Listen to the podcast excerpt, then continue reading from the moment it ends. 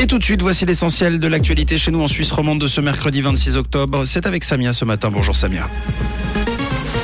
Bonjour Mathieu, bonjour à tous. Des véhicules dégradés à Genève par des activistes écolos. Les réserves hydroélectriques sont prêtes pour cet hiver. Mais pour le moment, le froid n'est pas vraiment là. Le soleil, lui, si. Des pneus de 4x4 attaqués à Genève, des militants du climat s'en sont pris à ces véhicules dits trop polluants à travers toute la Suisse. Ils ont aussi frappé au bout du lac. Alors, euh, ces dégonfleurs de pneus qui sont en guerre contre les voitures à forte émission carbone ouvrent la chambre à air d'un pneu. Ils y glissent quelques lentilles ou des grains de couscous pour faire pression sur la chambre à air. Pour expliquer leur action, les militants expliquent que les 4x4 n'ont pas leur place en ville. Ils seraient trop grands selon eux et consommeraient trop d'énergie. Ils n'auraient donc aucune utilité. Les centrales de la réserve hydroélectrique pourront produire 400 gigawattheures. L'objectif premier, c'est d'éviter une éventuelle pénurie d'électricité à la fin de l'hiver. Les centrales sélectionnées devront conserver une certaine quantité d'eau contre rémunération du 1er décembre au 15 mai prochain.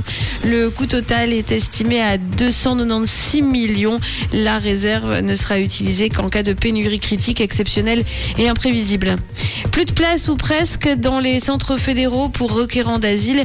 Pour pouvoir continuer à accueillir tous les requérants, le secrétariat d'État aux migrations met régulièrement en service de nouvelles structures. Mais cela ne suffit plus. Actuellement, ce sont près de 800 personnes qui déposent une demande d'asile en Suisse chaque semaine. Pendant quelques heures, WhatsApp a été victime d'une panne mondiale. C'était hier. Meta a présenté ses excuses. L'origine de la panne, qui a duré quasiment trois heures, euh, n'a pas été précisée. WhatsApp, qui, je le rappelle, a dépassé les 2 milliards d'utilisateurs dans le monde en février 2020. Adidas rompt son partenariat avec Kanye West, une rupture après des remarques antisémites. Les relations entre les deux partenaires s'étaient notablement euh, dégradées ces derniers mois en lien avec les diverses frasques de la star.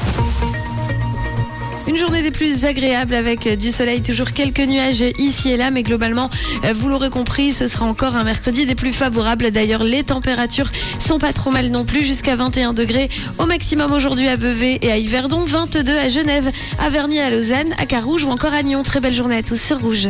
C'était la météo, c'est rouge.